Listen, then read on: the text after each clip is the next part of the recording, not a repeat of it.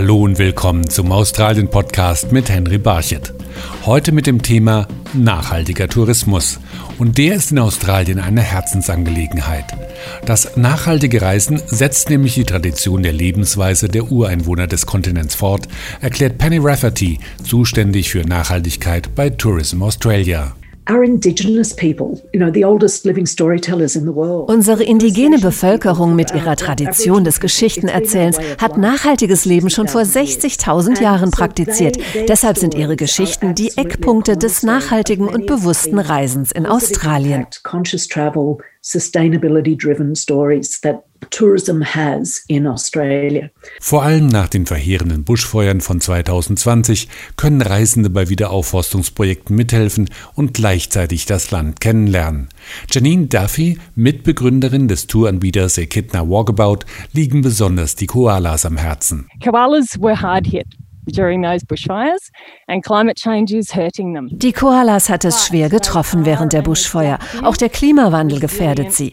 Aber sie sind eine Tierart, die sich anpasst und widerstandsfähig ist. Wenn wir ihnen helfen, und das sagen auch Wissenschaftler, dann können wir sie retten. I know scientists down here as well who say the same. If we do it, Deshalb hat sich Janine Duffy ein großes Ziel gesetzt. Sie will westlich von Melbourne in den kommenden zehn Jahren rund 300.000 neue Bäume pflanzen. Das bedeutet, rund 30.000 junge Bäume pro Jahr zu setzen und dafür braucht sie Hilfe.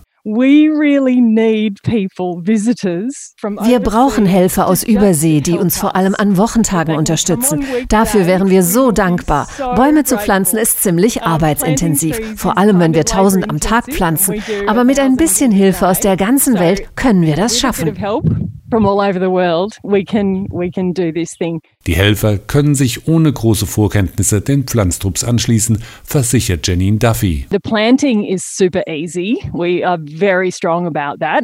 So all you do is Das Pflanzen ist ganz einfach, denn die Löcher sind schon gegraben. Dann setzt man nur noch den Baum rein, baut einen kleinen Zaun um den Setzling und schon ist man fertig. Man kann das alleine machen oder zusammen mit der Familie. Spätestens um die Mittagszeit ist man mit der Arbeit fertig. Dann geht man noch gemeinsam Koalas beobachten. Es ist wirklich zauberhaft.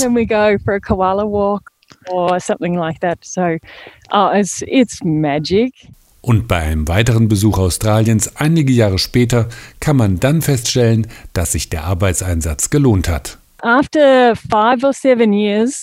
Nach vier bis sieben Jahren ist der Baum so groß, dass er einen Koala tragen kann. Also kommen Sie am besten jetzt und dann nochmal vier Jahre später.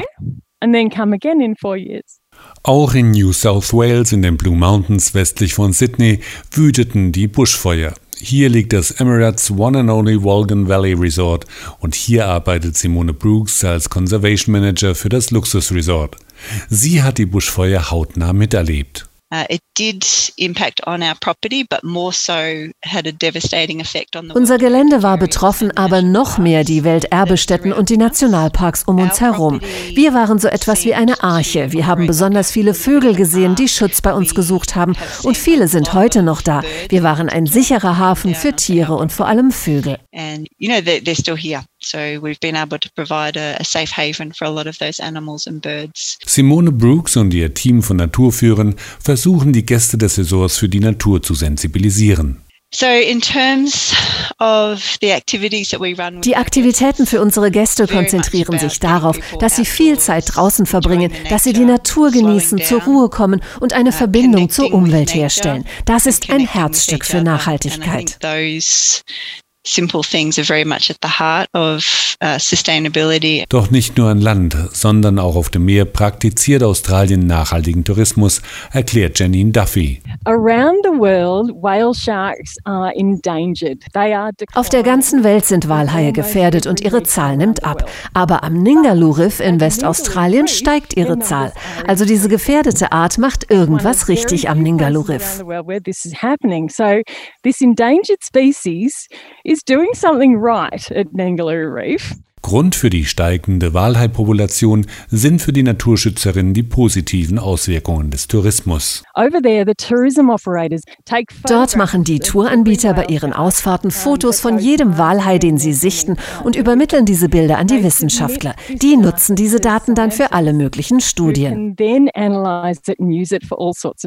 Von den Wissenschaftlern wiederum erhalten die Anbieter von Walhai-Touren viel positives Feedback.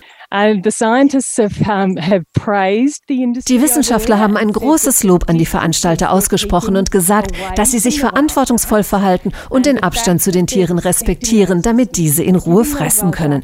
Und sie sind natürlich dankbar für die vielen Fotos. Also Dies sind nur drei von vielen Beispielen, wie nachhaltiger Tourismus in Australien umgesetzt wird. Penny Rafferty glaubt, dass so die Zukunft des Tourismus auf dem Kontinent aussehen wird. People don't travel just to stay. People travel now to do something. Die Leute reisen nicht mehr nur, um an einem Ort zu bleiben. Menschen reisen heutzutage auch, um etwas zu bewirken. Sie wollen nicht nur wandern, Radfahren und irgendwo was essen und trinken, sondern sie möchten etwas machen, was sie mit dem Ort verbindet, an dem sie sind. Dafür bietet Australien eine ganze Menge. They travel to do something compelling. And Australia provides on that many times over. Nachhaltiges Reisen ermöglicht also eine Verbindung mit Australiens Kultur, Menschen und der Umwelt. Wenn auch Sie bei Ihrer nächsten Reise nach Australien an nachhaltigen und zukunftsorientierten Projekten teilnehmen möchten, dann können Sie sich dazu auf den Internetseiten von Tourism Australia unter australia.com informieren. Ich wünsche Ihnen schon jetzt viel Spaß bei der Reiseplanung.